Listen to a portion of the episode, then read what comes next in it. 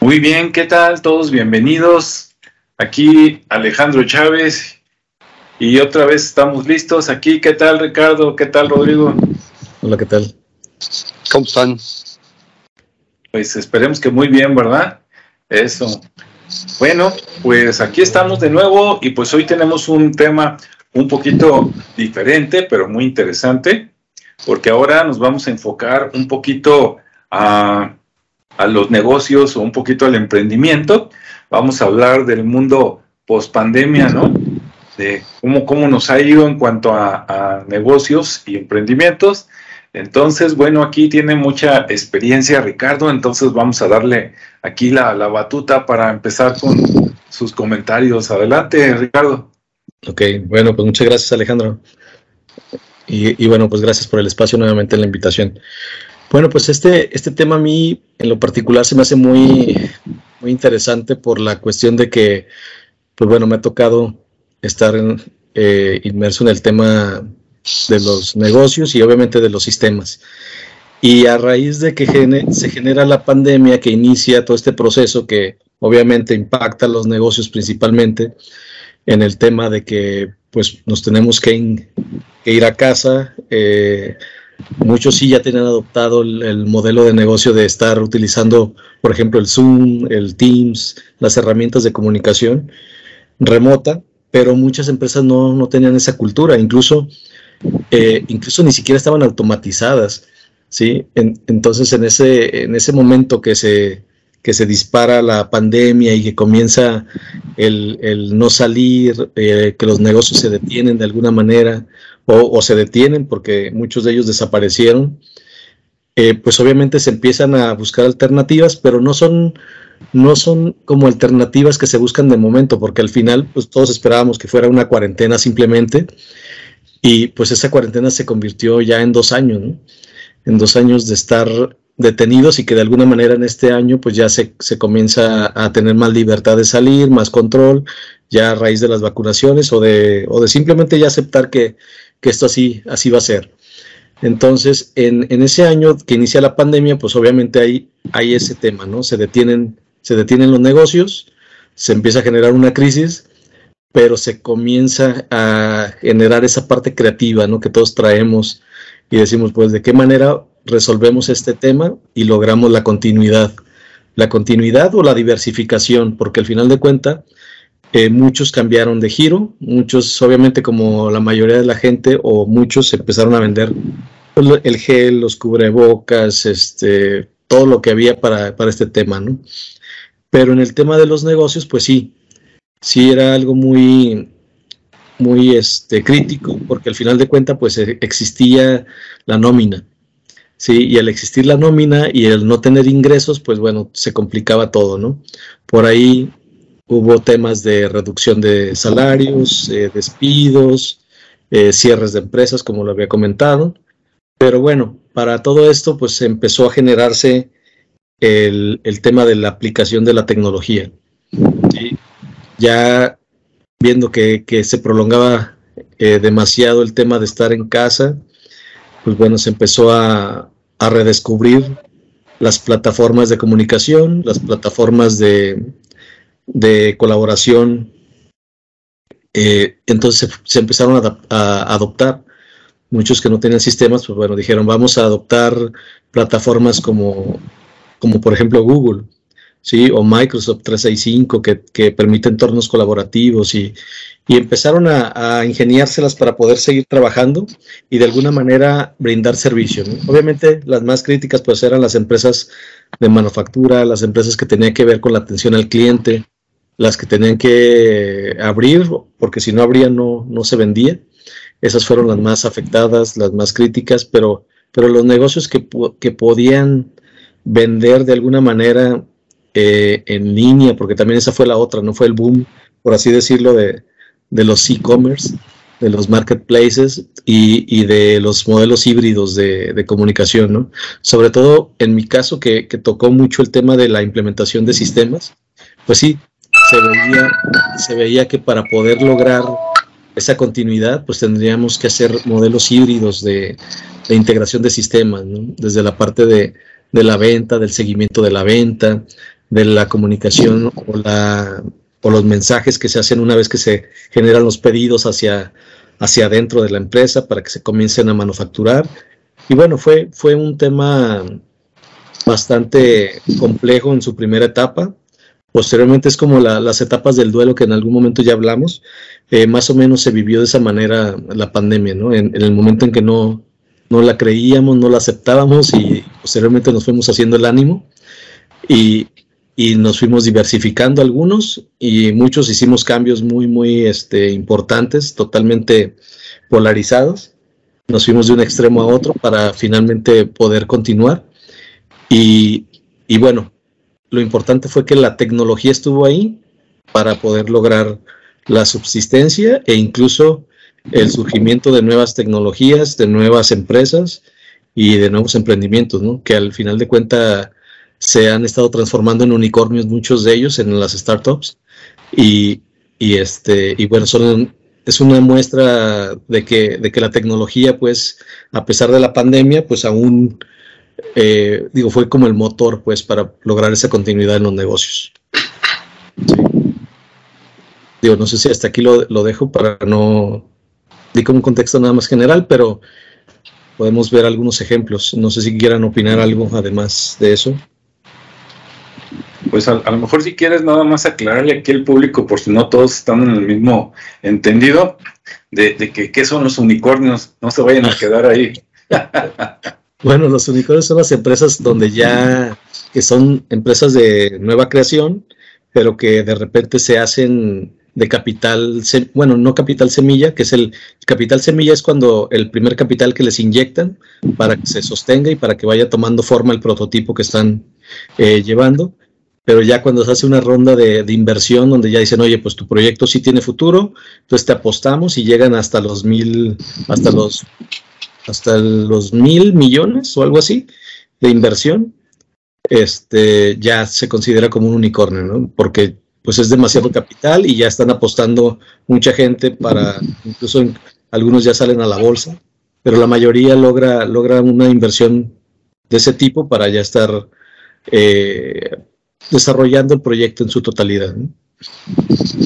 Muy bien. Básicamente. Y cuando hablo de modelos híbridos, también por si alguien no, no, no entiende mucho el tema del modelo híbrido, es cuando se, se, unen más de una tecnología o más de una solución y se integran. ¿no? Por ejemplo, en el caso de los sistemas que permiten vender y los sistemas que permiten facturar y los, y los sistemas que permiten administrar un negocio se juntan y, eso nos da un modelo híbrido, es a lo que me refiero. O por ejemplo los los e-commerce, que son las pasarelas o las plataformas de, de, comercio electrónico, como lo es Amazon, como lo es este Mercado Libre y otras tantas que hay por ahí, que de repente empezaron a, a integrar seguimiento al cliente, este, integraron a sus vendedores, entregaron, empezaron a integrar más roles con más este, utilerías para que pudieran funcionar de una manera más integral y les dieran un mejor servicio a los clientes, que, básicamente es uno de los de las industrias que, que más prosperó en este en esta pandemia, ¿no? el, el, el, del rey, el del retail y las entregas a, a domicilio. Sí, es muy bien, pues así ya, ya nos entendieron todos los conceptos. Entonces, bien, este Rodrigo, ¿quieres comentar algo? Ok, yo, bueno, tengo menos experiencia en negocios, este, eh, mi, actividad profesional es de otra, pero hay otro tipo de conocimientos. Eh, para variar, me voy un poquito al contexto. en 1850, por ahí más o menos que empezó la revolución industrial, eh, se determinaron ciertas estructuras uh, que se mantuvieron durante la mayor parte de, bueno, a finales del siglo XIX, eh, prácticamente todo el siglo XX y principios del siglo XXI. En, en, estas estructuras tendían a ser estructuras sólidas. En otras palabras, eh, la, la, empresa como institución formal se mantenía bajo ciertos procesos. Esos procesos se, se determinaban a partir de las necesidades del cliente, a partir de eh, la materia prima disponible, a partir de la, de la em, satisfacción de una necesidad, etcétera, ¿no? Pero eh, a principios del siglo XXI empezaron a cambiar las cosas y el auge tecnológico que se produjo obviamente empezó a modificar el paradigma de lo que eh, crear negocios eh, funciona, que es básicamente lo que está diciendo Ricardo. A partir de esto, un sociólogo polaco habla de que en la sociedad actual ya no vivimos en una sociedad sólida, donde las estructuras están rígidas, donde las estructuras no se mueven, sino al contrario, vivimos en una sociedad líquida. Eh, los líquidos, cuando tú los pones en un contenedor, adaptan su forma al contenedor lo que hace posible que de alguna manera este, abarquen todo el espacio disponible a partir de su volumen. La sociedad líquida es lo que está sucediendo eh, porque eh, se ha tenido que modificar el entorno, se ha tenido que modificar la planta productiva. Y es lo que vimos en la pandemia, ¿no? Que de repente eh, había procesos que no eran indispensables que las personas pudieran cumplir dentro del espacio laboral y lo mandaron a su casa con el famoso work, eh, home office, ¿no?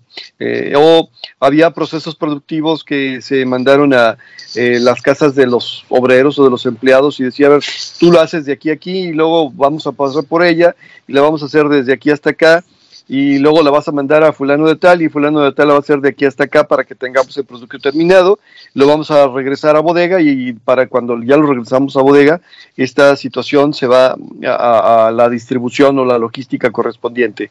Esta eh, movimiento que nos generó la, famosa pandemia, eh, que pudimos apreciar todos, es al mismo tiempo una crisis como una oportunidad de crecimiento.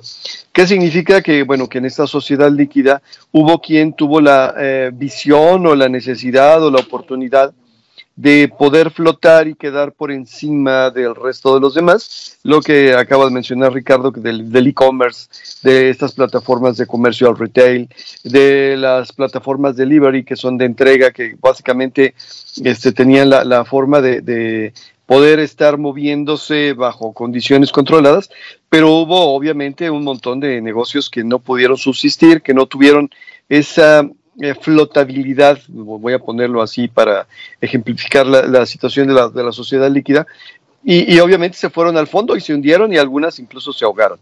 Eh, ejemplos de ello yo creo que los tenemos todos y a la mano. Dentro de la propuesta de Bauman para esto de la sociedad líquida, habla de que eh, se han creado varios mitos respecto a la estructura sólida que se vivía anteriormente. La primera, el primer mito que tenemos es que eh, las diferencias sociales, las desigualdades, se van a superar en base a el crecimiento económico, cosa que no ha sido cierta, obviamente. En la sociedad líquida se demuestra que a pesar de que haya crecimiento económico, macroeconómico o microeconómico, las diferencias de, de reparto si no, no se han podido subsanar. En otras palabras, probablemente para algunas empresas hubo más dinero y las diferencias económicas subsistían. Y para otras empresas hubo menos dinero y las diferencias económicas subsistían. Quiere decir que las diferencias económicas entre las diferentes personas o actores de la planta productiva no se van a solucionar ganando más dinero en la empresa. Sí, porque bueno, básicamente el problema no es la, el dinero, sino el reparto.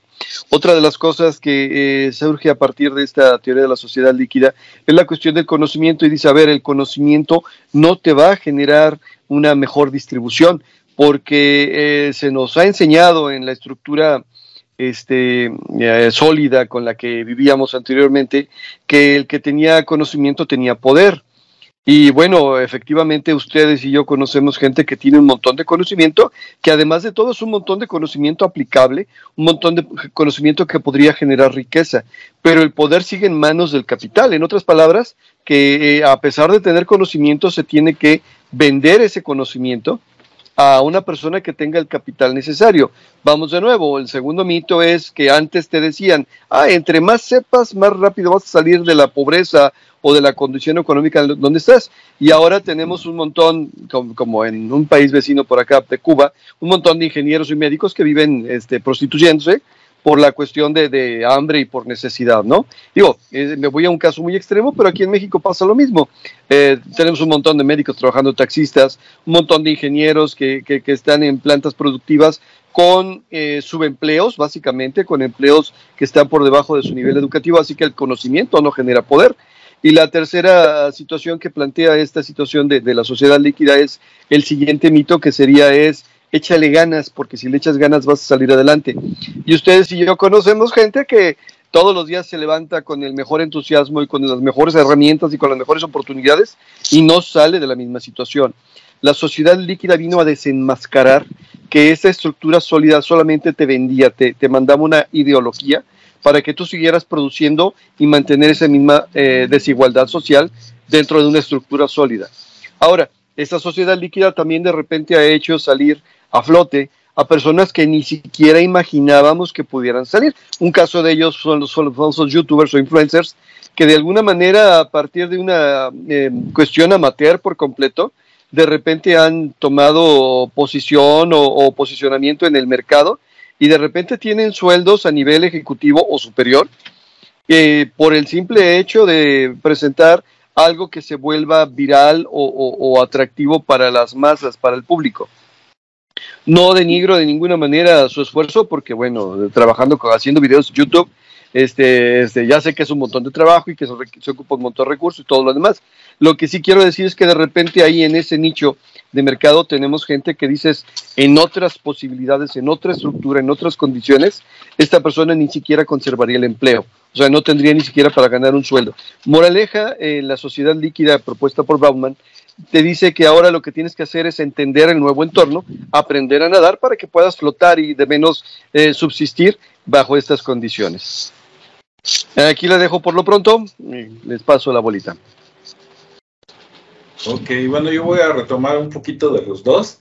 Primero, aunque dices ya para qué, ¿no? Pero hablando de cómo eran las cosas antes, a mí me da risa en el buen sentido, ya, sin ofender a los que nos escuchen, de que yo tenía mucho tiempo diciéndoles a varios clientes, entre ellos organizaciones empresariales, ¿no? De aquí de, de Jalisco, de tengamos reuniones en línea, vamos a dar cursos en línea, este, sí, vendamos cursos en línea, etcétera, etcétera. Este, y después de tres, cuatro años de insistir eso, pues nunca me hicieron caso, ¿no? De repente llega la pandemia y tienen que aplicar eso que nunca me hicieron caso, porque si no, este, pues se hubiera ido para abajo, ¿no? no ya no hubieran vendido nada y ahorita ya no existiría, ¿no? Sería como Blockbuster o Calzado Canadá en los viejos tiempos. Entonces, siempre es bueno este, estar al pendiente, ¿no? De las nuevas tecnologías, porque esto que estamos teniendo en este momento, aunque a lo mejor con un poquito de menos de calidad, pero bueno, hace 10 años ya era posible, ¿verdad? Este, tener una videoconferencia, tener una, una, clase en línea, hace 10 años ya se podía. Que no había Zoom, a lo mejor, ¿no? Que no había Teams. Bueno, pero había, no sé, Skype y otras cosas por ahí buscándole, que sí se tenían, pero la gente lo veía lejana como, ¿para qué, no? Aquí nos vemos todos bien a gusto, etcétera, y de repente llega algo que te hace cambiar las cosas y pues no que no. Yo creo que a las empresas que, que ya estaban de alguna manera tecnificadas, o que se pudieron tecnificar rápido, este, con todo y el reto les fue muy bien, ¿no? O sea, todas las empresas que venden hardware o que vendían en su momento hardware, software, servicios informáticos o capacitación informática, de repente fuimos muy solicitados, ¿no? Oye, no, pues enséñame esto, instálame el sistema, etcétera. Adelante. Pero las empresas que no, no tenían esto contemplado y que para implementarlo no era de que, ah, mira, ahorita en dos, tres meses este, implementamos algo y vámonos rápido, sino que fue un proceso de seis meses o más, como decía Rodrigo, pues algunas cerraron, ¿no? Digamos de las empresas típicas, empresas chiquitas, ¿no? Familiares, etcétera, que también, como decía Ricardo, pues unos ya se dedican a otra cosa, ¿no? Oye, que este vendía, por decir algo, este, no sé, este, daba cursos de inglés y resulta que ahora este, anda vendiendo cosas médicas, ¿no? Anda vendiéndole tapabocas a todo mundo, anda vendiendo desinfectantes, tapetes, etcétera. Pues sí, se dio mucho de eso. Yo creo que todos conocemos a algún amigo conocido que de repente llegó esto y a los 15 días este, tuvo que cambiar su negocio o tuvo que renunciar a donde estaba y dedicarse a otra cosa, ¿no? Entonces, tenemos el lado, digamos, de a los que les fue muy bien y a los que les fue muy mal, ¿no? Y bueno, retomando un poquito este, lo, de, lo de YouTube que comentó Rodrigo, a mí, yo, a los que nos están escuchando, de todas las edades, pero sobre todo gente joven, a mí me llama la atención que yo doy algunas clases en universidad y cuando llegamos a la parte de redes sociales, yo le enfoco mucho y desde antes, desde antes de la pandemia, ahora con mayor razón, eh, cómo usar esto que tú usas todos los días para comunicarte con tu familia o tus amigos para sacar dinero, ¿no? O sea, lo mismo, lo mismo te cuesta hacer un video educativo que hacer un video para mostrar un producto, ¿no? Que hacer una, una reunión para platicar que, ah, bueno, hacer una reunión para ver ideas, para hacer este net meeting, ¿no? Este, red de negocios, etcétera. Entonces, a veces es cuestión nada más que nos animemos y un poquito de creatividad. A mí me llama mucho la atención porque donde yo doy clases, pues es una, es una universidad este, privada, ¿no? Entonces es gente que tiene de cierto nivel hacia arriba, tanto pues este socioeconómico principalmente, tanto en nivel estatus como conocimientos como dinero. En, otras universidades públicas la historia sería, sería diferente, pero digamos que es gente privilegiada, por decirlo de alguna manera, y esa gente privilegiada, a mí me llama mucho la atención que tú hablas con un muchacho, muchacha, no importa si es hombre o mujer, de 18, 19, 20, 21 años, y de repente le dices, oye, ¿por qué no ayudas este, haciendo videos a tu familia o promoviendo negocios o algo? Y cuando llegamos al tema de por qué no lo haces en video, ay, qué pena. Y de repente dices, pena. Pena significa que no tienes hambre. Y, lo digo porque hay gente que, la gente que tiene necesidad, ¿sí? A eso le podemos llamar hambre, aunque algunos físicamente sí, sí es hambre. Eh, a esa gente no se pone a pensar de que si me voy a ver bien, si me voy a ver mal. Esa gente lo hace porque no tiene otra opción. ¿No? Y a veces mientras más grande es la necesidad, pues es, es más la probabilidad de éxito. Yo les comentaba a los alumnos, les digo, este, ah, sí te da pena, sí. Y les digo, oye, en YouTube, métanse a YouTube en una clase, sale. Le digo, ok, busquen a la muchacha albañil y les da risa. Ay, ¿a poco existe? Métete. Ya que encuentran el canal, le digo, mira, tal cual, es una chica que es albañil y que en un video te enseña cómo hacer mezcla, en otro te dice cómo pegar Rodrigo, Rodrigo, cómo pegar un muro, cómo, cómo poner un castillo, etcétera. El, creo que la historia es esta. El que era albañil, digamos, el principal era su papá, pero su papá, digamos que a lo mejor no era tan agraciado en sus videos y un día la invitó a ella y resulta que ella fue el éxito y pues ahora ella es la atracción, ¿no? Entonces, este, y les fue bien. O sea, tú la ves, la última vez que yo la vi hace como 3, 4 días tenía creo que 124 mil suscriptores. Que si algunos dicen, ah, es bien poquito, Luisito Comunica tiene más. Sí, pero yo invito a los que dicen eso que hagan un canal de YouTube y que logren tener mil suscriptores, que es lo mínimo que necesitas para monetizar, a ver si es tan fácil, ¿no? Y de tener mil a tener 124 mil, pues hombre, ya lo, ya lo quisiéramos muchos, ¿no? Si yo tuviera ese nivel por ahí en otro canal, este, ya, ya me podría jubilar sin jubilarme, ¿no? Diría, ya estoy del otro lado. Y por ejemplo, hay otro, otro ejemplo que es este Saúl Diego Reina, que es así como el sueño americano, nada más que acá es el sueño canadiense, ¿no? Es un mexicano que vivía en Chiapas, no tuvo oportunidades, creo que cuando tenía como 14 años se fue no sé si se fue de mojado, probablemente, tal vez no, a Canadá, y pues allá hizo el sueño americano, pero en lugar de Estados Unidos es en Canadá, y después se hizo youtuber, y le fue también de youtuber, y que, que pues este, prácticamente de eso vive, ¿no? Después ya puso una agencia y ahorita asesora a la gente que se quiere ir a trabajar legalmente a Canadá, porque hay mucho estafador y él empezó a hacer muchos videos de, mira, esto, esto es mentira, esto es verdad, etcétera, y comparando digamos, el nivel de vida de Canadá contra el nivel de vida de, México, y pues ahí es como de vente para acá, o sea, vete para, para Canadá, este, trabaja de preferencia con estudios o vete muy joven para que todavía estés en la etapa donde te dan la educación gratuita y te sigas con lo que aquí viene siendo preparatoria, facultad.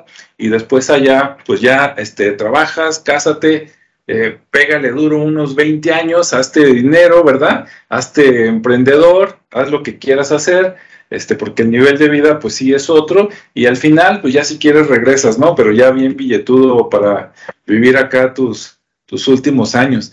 Entonces, sí, y lo comento porque hay oportunidades y todavía hay gente ahí pensando, eh, todavía revolcado por la ola, ¿no? De qué voy a hacer, pues pues a darle, ¿no? O sea, de que se puede, se puede, pero a veces los prejuicios que tiene uno en la cabeza, pues no, no te dejan ver más adelante, ¿no? O estás tan acostumbrado a que, ah, quiero hacer algo nuevo, pero no quiero perder nada de lo que tengo.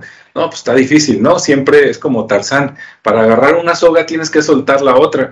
Entonces, pues, eso es lo que hasta, hasta aquí me voy a quedar de momento. ¿Cómo ve, Ricardo? No, pues totalmente de acuerdo con lo que comentan. Creo que, creo que lo que comentaba Rodrigo eh, tiene, tiene mucho sentido y, es un fenómeno que se ha, que se ha caracterizado, es como un ciclo, ¿no? Cada, cada que se ha presentado algún tema de crisis mundial o de crisis en, incluso en, algún país, pues se da ese tema, ¿no? Ahora, a nosotros nos, toca, nos ha tocado, eh, eh, digamos que este momento, y, de alguna manera hemos observado también lo que tú comentas, ¿no? Toda esa evolución o todos esos cambios que se han generado y que para muchos ha sido el, haber encontrado oportunidades, depende de cómo lo vea cada quien, en el, generar, por, ejemplo, nuevos nichos, por ejemplo, todo el tema de, las redes sociales, del, del, YouTube, del TikTok, este, de, que básicamente son las redes principalmente que están ahorita explotando y luego vienen los OnlyFans, que ahorita también están muy, muy de moda y que bueno, está, tienen su mercado muy específico. Pero, pero sí, sí es, digamos que como tú bien lo comentas, la gente que ha tenido esa necesidad, esa hambre, pues es la que se ha, se ha vuelto creativa, ¿no? La que se volvió creativa, la que evolucionó y logró hacer cambios trascendentes y los que no, pues obviamente los, los, ah, los revolcó la ola, se quedaron en su zona de confort. Eh, no creo que duren mucho tiempo ahí porque pues, finalmente esto eh, no son cambios que se están generando paso a paso, han sido cambios que tuvimos que correr para, para cambiar muchas cosas. Eh, incluso el mismo, la misma industria del software tuvo que, que, evolucionar y generar cambios importantes de, de que si bien había desarrollos que hacías en en cuatro meses en integraciones o, en, los modelos híbridos que decía, pues bueno, es como si hubiéramos evolucionado dos, tres años, porque al final tuvimos que hacer mil cosas de la manera más rápida para poderles dar continuidad a los negocios, para poderles dar esos este, sistemas que los iban a ayudar a, seguir captando eh, clientes desde casa o desde donde estuvieran, no importaba ya desde dónde, ¿no? Entonces se, empiezan a generar un montón de plataformas, así como decía del e-commerce, pero principalmente en la parte educativa.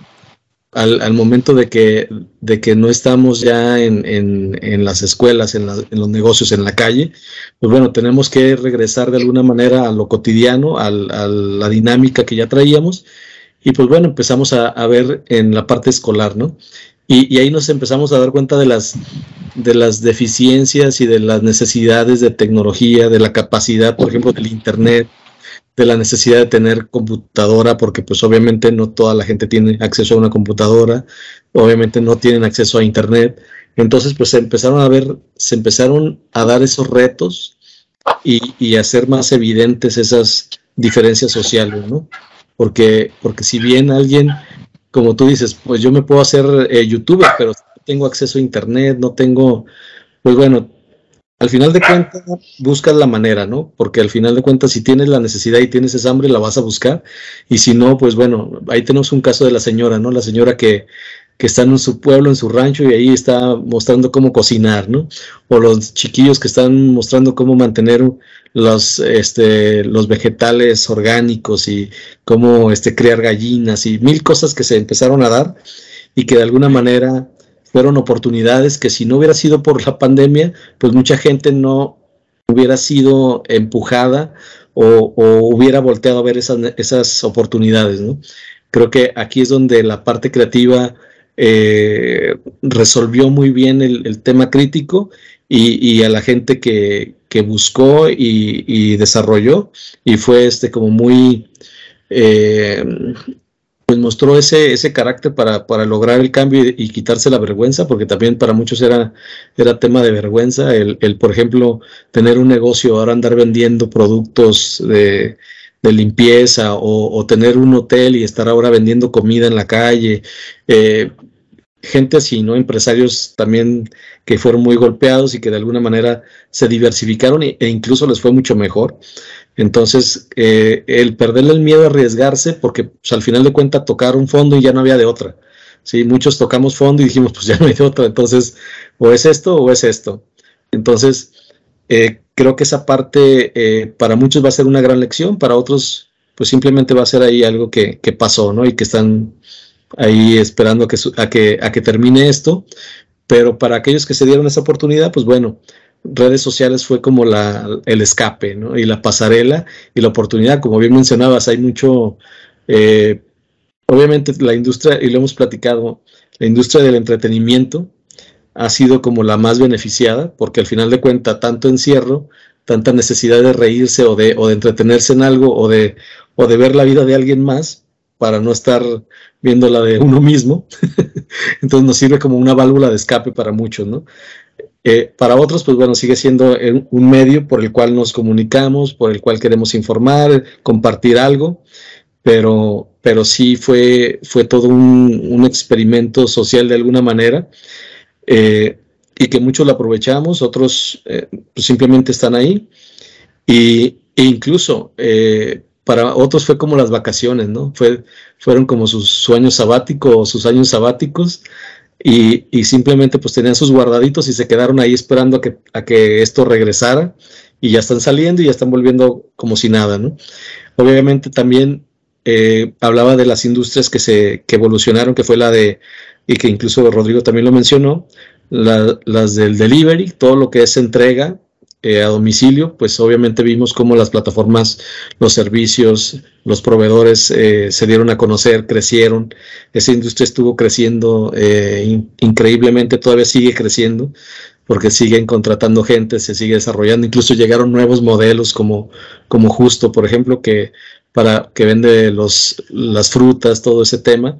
Eh, que son modelos que son una startup y que incluso podría ser ya un unicornio, aunque siguen, aunque hay muchos modelos, incluso el, también la industria de la pérdida, que era el, tema del plástico, que se vino a recuperar con el tema de los, de, pues de las caretas, de muchas cosas que se empezaron a generar con el plástico, para, para, esto de la pandemia, pues bueno, fue una industria que se recuperó, ya iba de picada, ya incluso la consideraban pérdida, porque venía mucho el, el tema eh, de los de los estos desechables, pero que eran biodegradables, las bolsas y todo eso, y bueno, pues con esto regresa el plástico y bueno, vuelve a ser un boom todo ese tema, ¿no?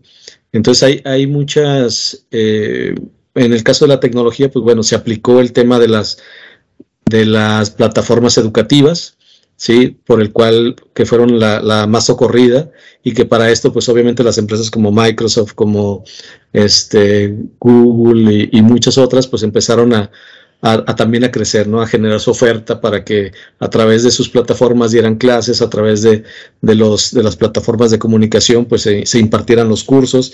Y como bien mencionabas, algunas empresas eh, o institutos o o este, pues sí, digo, cámaras, pues empezaron a adoptar también esa tecnología, ¿no?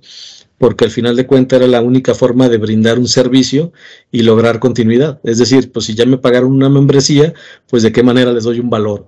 Entonces el valor era, bueno, a través de mis cursos en línea o a través de los cursos, eh, a, a través de un webinar, vamos haciendo sesiones para que la gente vaya este, aprendiendo, vaya otra vez capacitándose y de alguna manera pues entendiendo lo que está sucediendo, ¿no? Que, generar como, como comunidad para, para, ver de qué manera, incluso había como grupos de apoyo, ¿no? Yo una vez me suscribí a uno que hablaba de emprendedores y pues más bien parecía un grupo de apoyo, ¿no? De, que pues todos sufriendo y ahí era consejo y les decía, oye, este es un grupo de, de emprendimiento o de apoyo. Porque era como eh, em, emprendedores anónimos, sí, casi, casi. Entonces no me dice, no, pues es un grupo de apoyo. Ah, bueno, entonces no es para entender, ¿no? Porque sí era, era muy chistoso que que más bien se trataba de, decir, oye, pues cómo, cómo este, ustedes cómo están resolviendo esto, o yo actualmente tengo esta problemática, y, y la verdad es que sirvió mucho. De hecho, la, la tecnología nos permitió estar conectados de una manera más inmediata. Si ya veníamos con la cultura de la inmediatez, pues con esto lo viene a, reiterar, ¿no? Porque de alguna manera, pues ahorita estamos comunicados, eh, ahorita estamos aquí conectados los tres, cada quien desde distintos puntos y, no tuvimos que, movernos a ningún lado, ¿no? No tuvimos que lidiar con ese tráfico que, que ahorita ya está más normalizado y otra vez vuelve a hacer estragos.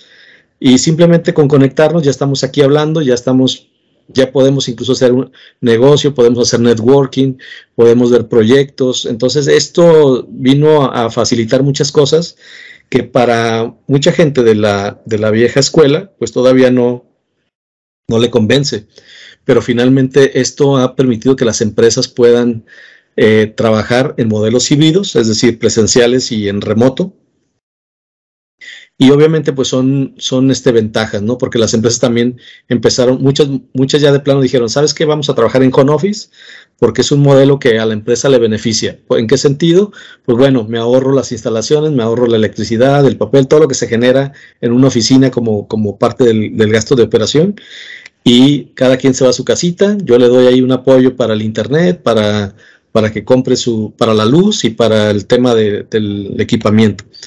Entonces, de esa manera, pues se empieza a, a, modificar la forma en que trabajamos, ¿no? Incluso ya en Europa, por ejemplo, están pensando en modelos de, trabajar cuatro días y descansar tres, que a mí se me hace una, una forma muy, muy interesante que obviamente te vuelve más productivo o, o tiendes o debería de ser más productivo para poder gozar de tres días de descanso, que creo que son, es un modelo más eh, balanceado de, trabajo.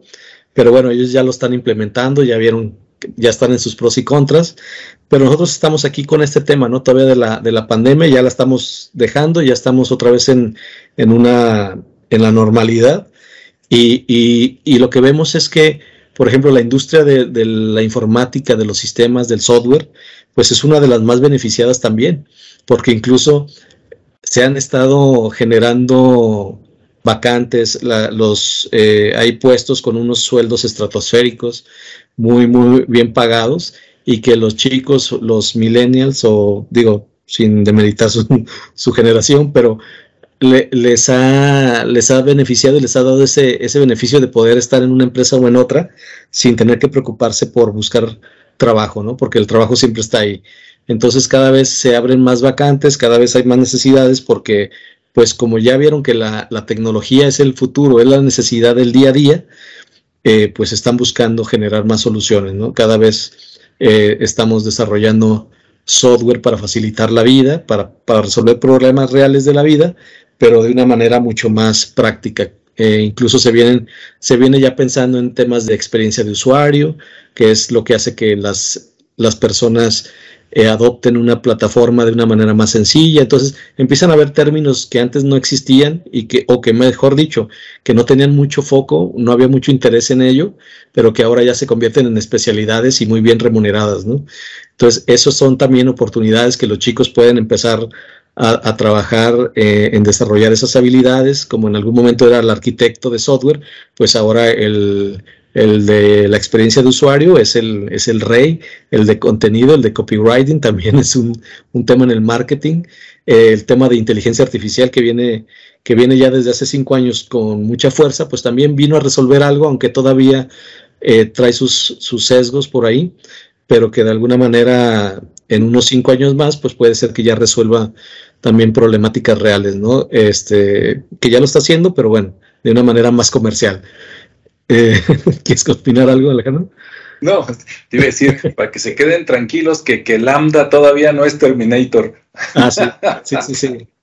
Sí, digo, ese tema de, la conciencia y de todo eso que, van cobrando las máquinas, bueno, todavía son producto de la, de la programación y de toda la, ahora sí, de los algoritmos que, están programados y del contenido que está, que le están vaciando, ¿no? En, en esas, en esa data y que de repente genera ese tipo de comportamientos que nos, que nos explican, pero que al final de cuentas pues tienen una lógica, ¿no? El, eh, eh, todo, todo lo que aparentemente tiene una falta de control, pues es un, sesgo del algoritmo, es un tema que, que ahí este, la misma lógica, la misma, el tratar de ser autosuficiente en las preguntas y en la analítica, pues de repente te da esas sorpresas, ¿no? Y, de repente causa como que, ah, caray, pues tuvo vida propia, pues no, no es que tenía vida propia, simplemente la forma en que el comportamiento del algoritmo y, la cantidad de datos que tiene esto, pues, pues generó un diálogo que parecía muy, muy razonable, ¿no? Muy de mayéutica, pero, pero bueno, eh, para eso todavía le hace falta mucho.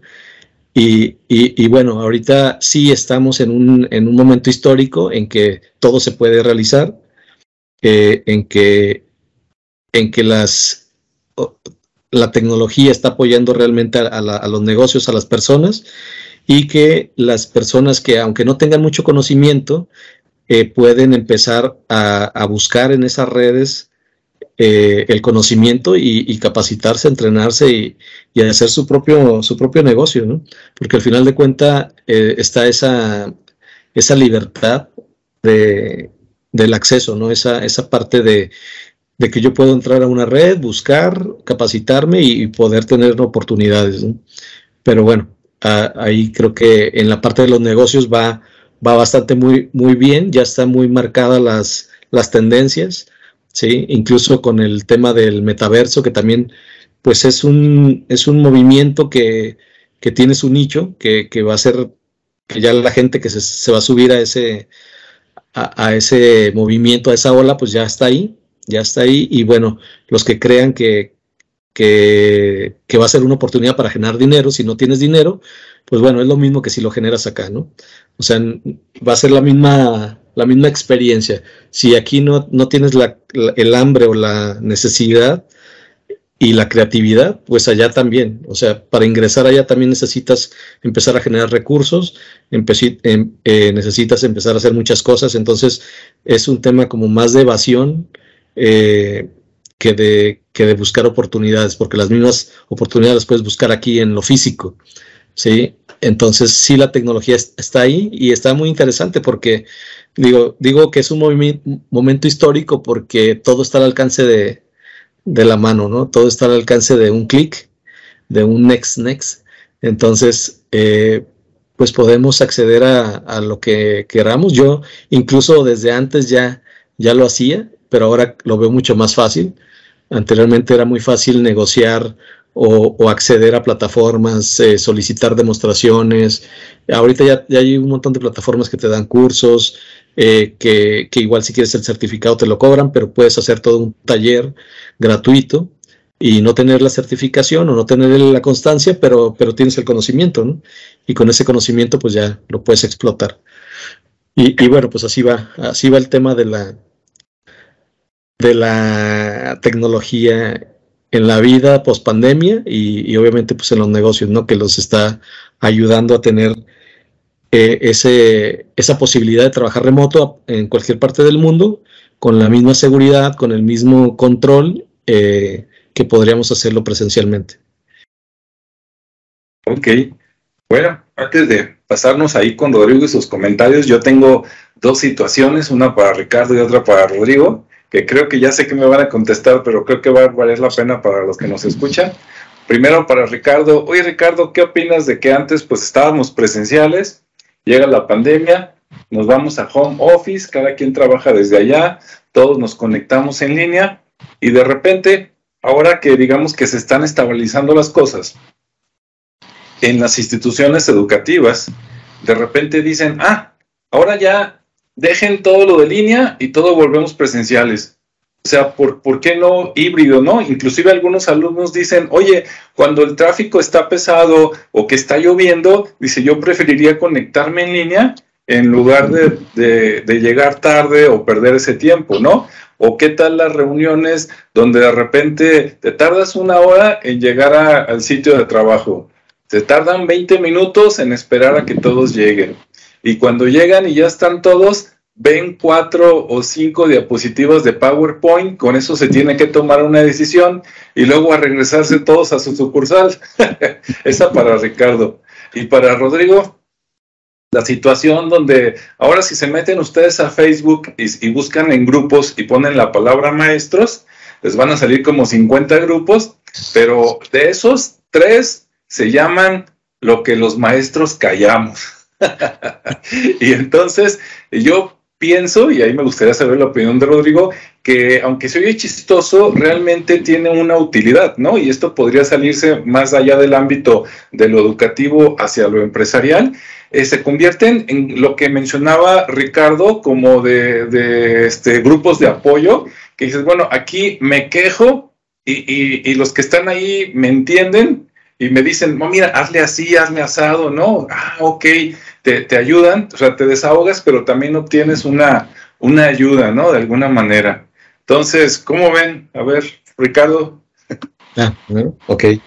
Bueno, yo creo que esa, esa decisión de, dejar lo digital para volver a lo tradicional, pues es un craso error, o sea, es, es, una locura. Yo creo que eso es no haber aprendido la lección, ¿no? Porque finalmente la, la tecnología nos demostró que podemos continuar eh, estando o no estando en un, en un sitio y, el poder estar de manera remota. Incluso eh, yo mencionaba el tema de, que nos podemos conectar ahorita.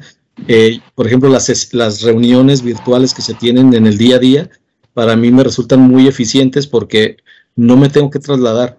Entonces, me puedo conectar y desconectar cinco minutos antes de entrar a otra sesión e inmediatamente me conecto y eso me vuelve muy eficiente en el tema de, de, lo que mencionas de la educación, pues obviamente sería una, no sé, sería como una, una locura el, el, decir, no vamos ya a dar ese soporte. ¿Por qué? Porque yo creo que estando aún en la instalación, pueden seguir utilizando ese soporte como si estuvieran en su casa.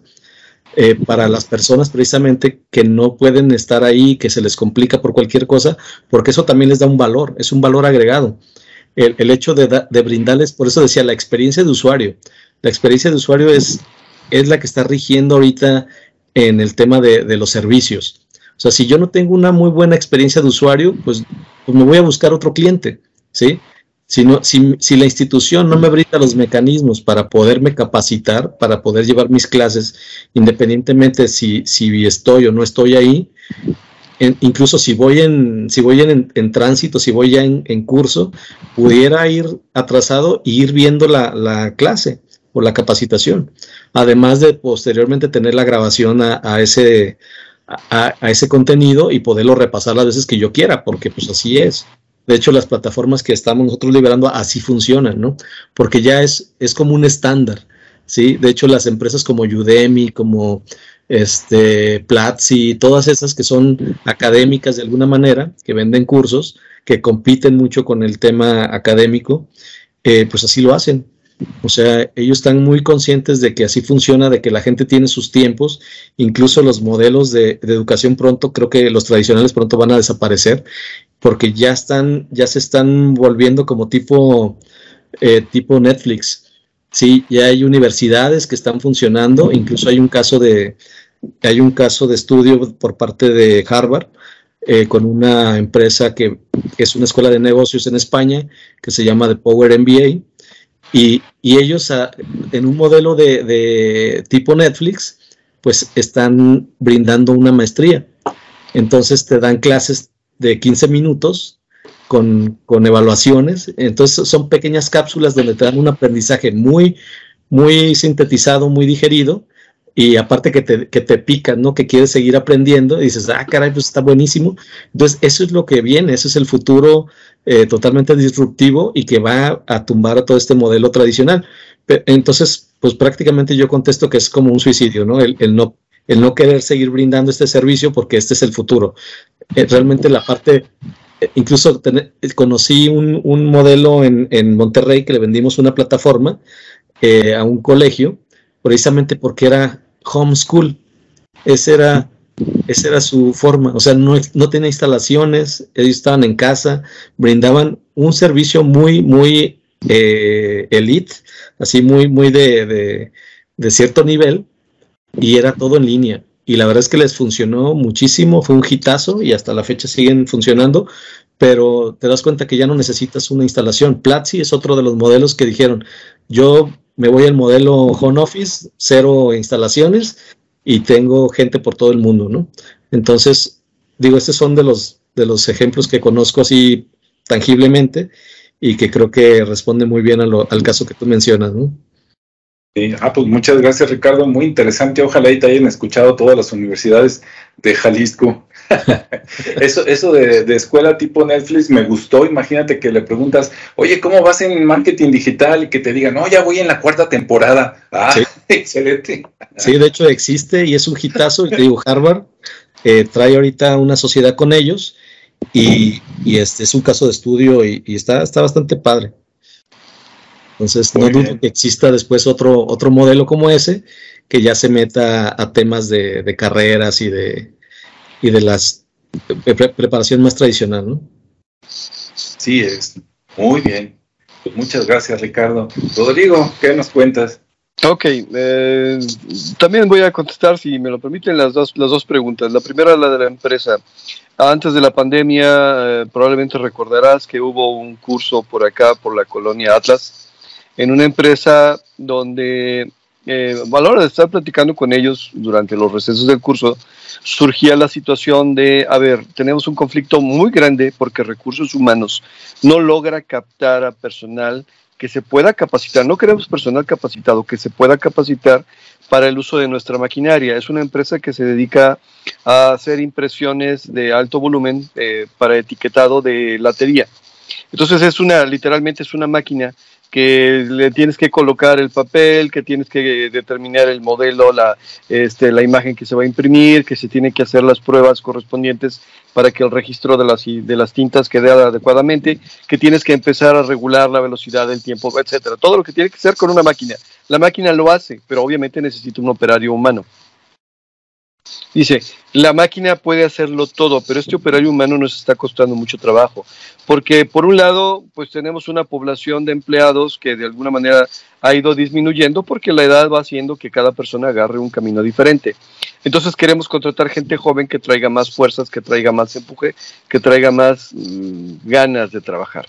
Y lo que nos hemos encontrado son muchachos de la juventud, digo, no estoy hablando de adolescentes, estoy hablando de jóvenes em, de, de 18 en delante, porque era la edad mínima que contrataban, que decía, oye, ¿y, quieres que venga ocho horas a trabajar? O sea, ¿no podría yo trabajar cuatro horas o seis y luego irme a descansar a mi casa porque tengo otras cosas que hacer, porque me quiero juntar con mis amigos, porque estoy estudiando música, porque estoy estudiando una licenciatura? Y bueno, ahí, la cuestión en este caso es, eh, a manera de consejo informal, yo les decía, ¿y por qué no cambian su estructura de trabajo? De tal manera que en vez de que contrates a una sola persona que se quede ocho, pues contrata a dos que se queden cuatro, ¿no? De alguna manera ya estás cubriendo. El estudiante de cierto horario va a ir en turno de la mañana, el estudiante de cierto horario en el turno de la tarde, tú cubres tus necesidades ellos obtienen algo de dinero porque tampoco se no, no, no se van a poner la camiseta, o sea, no traen esta idea. Ok, e, esa es la primera situación de, de la parte empresarial. La el segundo ejemplo es del youtuber que mencionabas, que de Canadá, no recuerdo el nombre, yo también vi alguno de los videos, habla de una situación que se llama la gran renuncia. Y eh, la gran renuncia en Canadá ya pasó y ahorita se está dando en Estados Unidos, donde los empleados de cierto nivel intermedio hacia abajo se dan cuenta de que pues realmente no es importante dónde trabajen porque al fin y al cabo todos más o menos están estandarizados, unos ofrecen más de una cosa, otros ofrecen más de otra, pero de alguna manera se dieron cuenta de que pues primero a la empresa no le importa, lo que le importa es tener eh, productos para vender o, que se estén vendiendo los productos. En segundo lugar, este, la, la situación de tu, lo que hablábamos de la brecha este, de adquisiciones, no se va a zanjar consiguiendo un empleo de un salario fijo entonces, de alguna manera la gente dice, bueno, pues no me importa quedarme aquí, si me puedo conseguir mañana eh, un puesto allá. En Canadá y en Estados Unidos hay una cantidad enorme, pero enorme, de puestos que han quedado vacantes de gente que precisamente dijo, no me voy a morir aquí, mejor me voy a buscar un trabajo donde me traten mejor, mejor me voy a buscar un trabajo donde me dejen más tiempo libre, mejor me voy a buscar un, a, buscar mi sueño, aunque pase hambre, pues siempre y cuando este, pues tenga algún tipo de posibilidad. Ok, ¿qué es lo que está sucediendo? Que nos estamos enfrentando con dos generaciones, con dos estructuras, la sociedad sólida contra la sociedad líquida. ¿sí? ¿Qué pasó ahora después de la pandemia cuando dijeron ya pueden salir de sus casas, pueden regresar a trabajar? Que los que tienen el control de la sociedad sólida, que suelen ser personas mayores, que suelen ser personas que se criaron y que se educaron bajo un proceso estructurado por completo, quieren regresar a tener y captarte y meterte a ese mismo sistema. Y los que de alguna manera ya padecimos esta situación de decir, a ver, pues ya me di cuenta de que lo que, lo que podría hacer allá lo puedo hacer aquí, ¿por qué no me mandas para acá? Porque ellos pierden control, aunque el control es una falacia, es, es una mentira, ellos quieren tener alguna manera de controlar lo que tú haces. Que al final, insisto, es una falacia, es yo podría presentarme en el trabajo y no hacer nada todo el día y aún así cobrar mi sueldo o hacer como que trabajo para que, eh, como dicen, hagan como que me pagan, que es, bueno, una frase que se utiliza más o menos en ciertos niveles, en ciertos trabajos, donde dices, bueno, y entonces, ¿qué hiciste todo el día? Pues me hice pato todo el día para poder cobrar mi sueldo, ¿no? Entonces, se da esta situación. Ahora, el segundo punto que mencionas respecto a los estudiantes. Aquí um, voy a hablar de, de, algo que de alguna manera eh, tiene sentido. En el caso de ustedes que están hablando de empresas, eh, estamos hablando de personas que tienen iniciativa propia, que tienen una personalidad formada, que tienen un hambre, que como lo mencionaron, una necesidad que hay que cubrir por las razones que quieran, pero hay que necesidad y por lo tanto estás automotivado.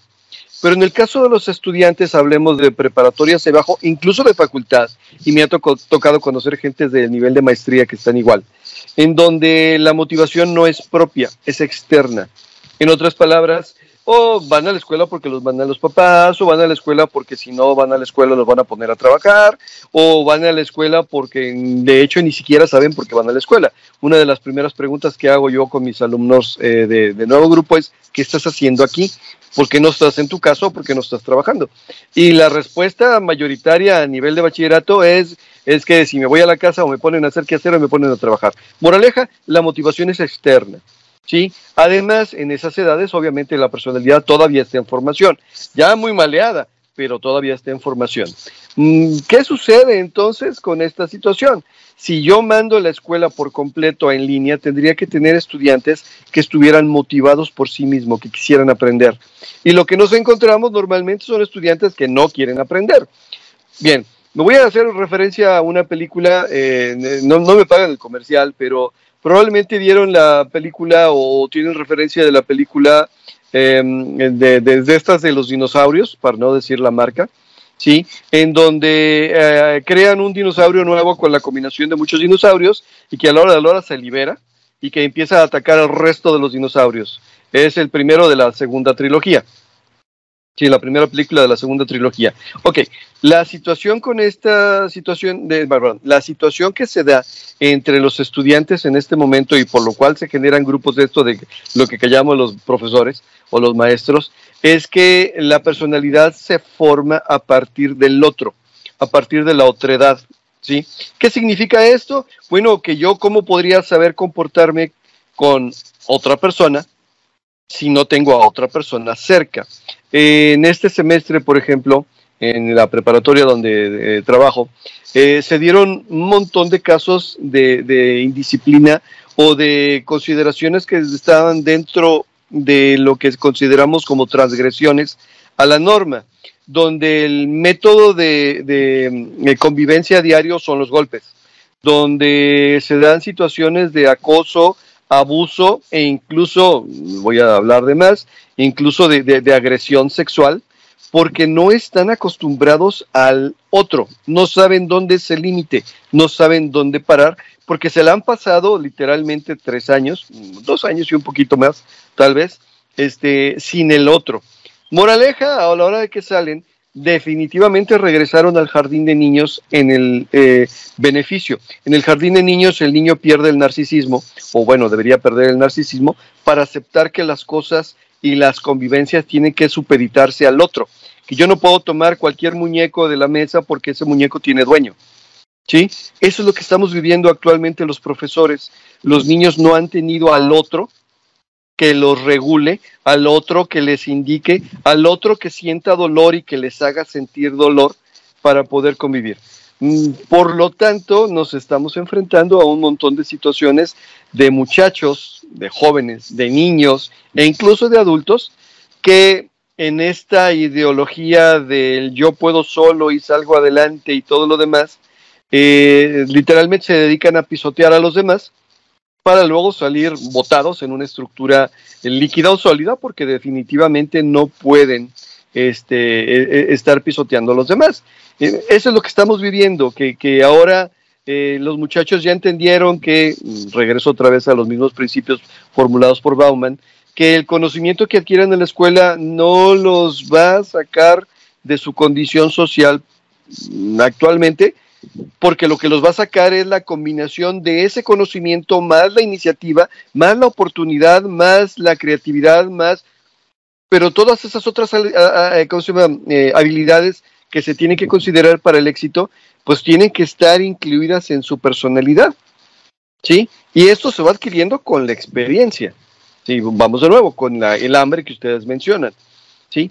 Entonces, eh, eh, nos estamos enfrentando a, una crisis tanto educativa como laboral, donde en una solución que, que, se ha tomado y que se ha buscado es aprovechar los elementos de la crisis.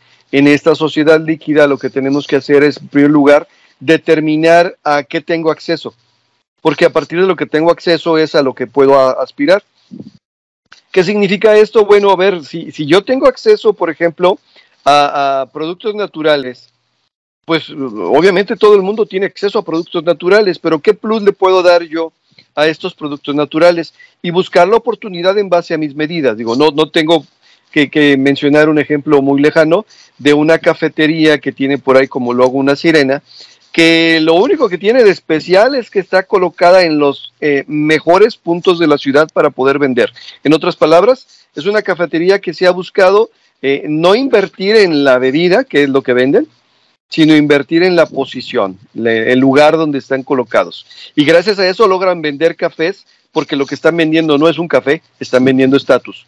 Pero también nos encontramos con el agricultor hidropónico que en su casa o en su patio o ya rentó un terrenito, se dedica a cultivar tomates que no interviene en ningún proceso químico y que por lo mismo puede vender a tres o cuatro veces el precio del jitomate por el simple hecho de no comprar las marcas conocidas de fertilizante y no comprar las marcas, marcas conocidas de, este, ¿cómo se llama? Al contrario, buscar otros productos naturales que pudieran satisfacer esta situación. Entonces, ah, el segundo punto que se tiene que considerar es considerar los elementos marginales. ¿Dónde está el negocio? Donde los demás no están viendo, donde los demás desechan para esta situación. Eh, en base a la creatividad, al acceso y a todas estas situaciones, se pueden empezar a crear negocios, pero ah, así como ustedes lo han mencionado, crear un negocio no es un proceso que sale, surja de así de, unicornio de la buena de la noche a la mañana. Probablemente los que tuvieron estas startups o estos negocios, este, ya habían tenido otro negocio y fracasó, o ya habían tenido otro negocio más y fracasó, o ya habían trabajado en una empresa que fracasó. Moraleja, ya traen experiencia, ya traen el hambre, ya traen la creatividad, ya traen la automotivación, ya traen todo lo necesario, y ya lo único que hace es poner, poner, ponerlo y despegarlo, ¿no? Eh, ¿Qué sucede? Estamos en tiempos de crisis y en estas crisis el que se enseña a nadar, el que sabe flotar, es el que va a sobrevivir. Ah, básicamente sería mi, aportación y creo que con esto contesto un poquito lo que, lo que pasa. No les hemos enseñado a los muchachos que lo que aprenden en la escuela solamente son eh, las, las, cuestiones del conocimiento, que de hecho ni siquiera lo entienden, ¿eh? O sea, aprendan y repiten. No digo que memorizan, porque ya ni siquiera eso. Aprenden y repiten en el ratito que lo ocupan y ya. Sino que además tienes que aprender a convivir con una persona que piensa diferente de ti, que se comporta diferente de mí, que, que, que de, de, ti o de mí, que piensa diferente de ti, que además de todo tú puedes hacer una alianza con él, ya sea temporal o definitiva, y que con esa alianza tú puedes crecer y ayudarle al otro a crecer. Muy bien. Muy, muy explicativo. Ricardo, ¿quieres comentar algo? Sí, sí quiero este, comentar algo porque ahorita lo mencionó Rodrigo de alguna manera. Y, y sí, este, yo, yo estoy muy en pro del, del tema de, del home office, del trabajo remoto, de todo eso, pero sí, sí entiendo, incluso me ha tocado ver los casos en que no todos son para ese modelo. O sea, hay que reconocer que no todas las personas están diseñadas o creadas o en ese proceso de aceptar un modelo así.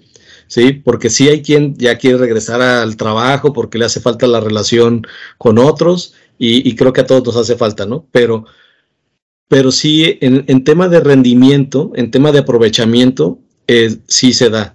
Y, eso no nada más en home office, sino también en la misma oficina, como decía Rodrigo, pues yo puedo ir a la oficina, hacer que trabajo para que hagan que me pagan, y, eso es una realidad. De hecho, muchas de las empresas se están encontrando con esa, digo, desde, la, desde el año pasado se empezó a ver ese, ese patrón, porque inicialmente se comenzó a querer controlar todo a controlar, eh, se empezó a diseñar software para estar monitoreando desde a qué horas te conectas, cuánto tiempo está la pantalla en, en, este, pausa, sí, o sea, cuánto tiempo abriste un archivo, qué le hiciste a ese archivo, qué páginas navegaste, todo, todo, todo está monitoreado. Que si le quitaste memoria, porque también hay, hay quienes le quita, robaban partes de los dispositivos de, de, sobre todo las memorias y los discos duros, ¿no? Se los cambiaban.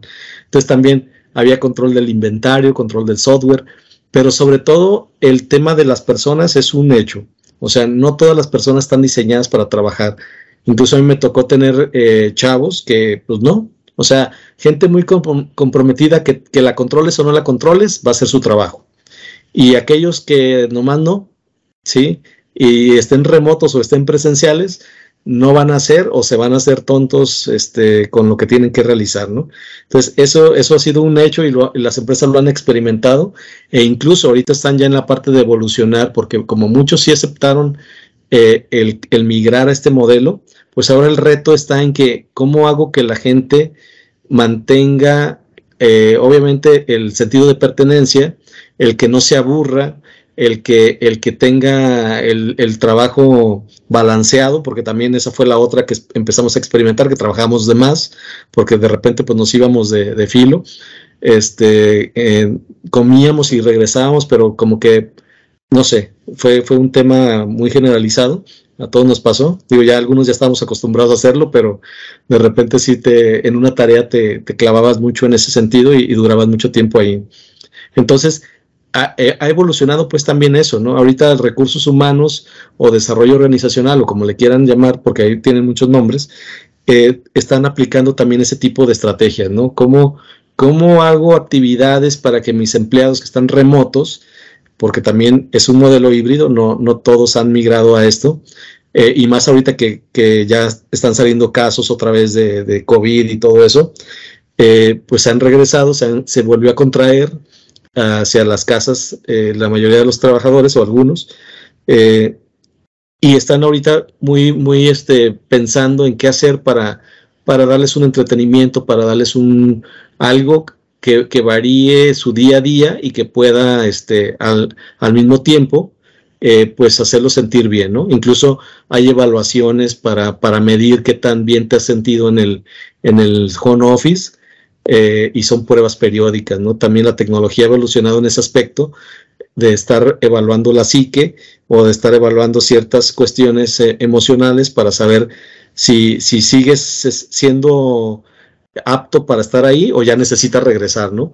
Entonces, digo, nada más quería hacer como un paréntesis también y, y, aprovechando lo que comentó Rodrigo, porque también, pues la realidad es esa, que no todos, que este modelo no está diseñado para todos y, y que, bueno, ahí, ahí también están esos casos, ¿no? Ya listos. Sí, es, definitivamente, lo que comentaron, pues yo creo que quedó muy claro, pero que también así lo, lo entienda la gente, ¿verdad? Si no, pues por ahí nos pueden poner los comentarios, que les agradecemos mucho, que últimamente ha habido pues mucha retroalimentación ahí de parte de la gente. Y bueno, este, por último, no sé si quisieran agregar algo más y en caso de que no quisieran agregar algo más, como hoy fue un poquito así más, eh, más hacia la, gente, ¿no? Y hacia este, las empresas, los negocios, pues por ahí este Ricardo tiene uno o varios libros y Rodrigo también, entonces pues que nos inviten a, a conocerlos, ¿no? A ver, Ricardo, adelante. Ah, sí, pues muchas gracias Alejandro. Eh, sí, efectivamente, esto de, de, la pandemia pues también nos dio en qué pensar y qué escribir. Y por ahí este, en Amazon, si buscan en Amazon eh, con, con, el nombre de Ricardo Esparza o Ricardo Esparza Ramírez, pues les van a aparecer el primer libro que salió en el año de la pandemia, que se llama Reinvéntate. Es una guía para lograr tu mejor versión, que en realidad está muy enfocado a, a conocer esos paradigmas que traemos y, y, este, y te da algunos tips para empezar a, a entenderlos, asimilarlos y empezar a atreverte a, cambiar. Eh, Otro es eh, reflexiones de liderazgo y de emprendimiento, que también son eh, pequeños artículos recabados para poder empezar a, resolver algunas situaciones de tu emprendimiento. Y el último, que es el ser extraordinario, que yo así le llamé, porque de alguna manera también me di cuenta que que el hacer las cosas ordinarias con un extra, pues te convierte en extraordinario. Y al final le das el mismo esfuerzo, le dedicas el mismo tiempo. Entonces, eh, vale la pena mejor hacerlo de manera extraordinaria y bien hecho, o sea, extraordinariamente, que nada más hacerlo de una manera por cumplir. ¿sí? Entonces ahí en Amazon pueden encontrar esos tres libros y, bueno, se los recomiendo ampliamente. y gracias.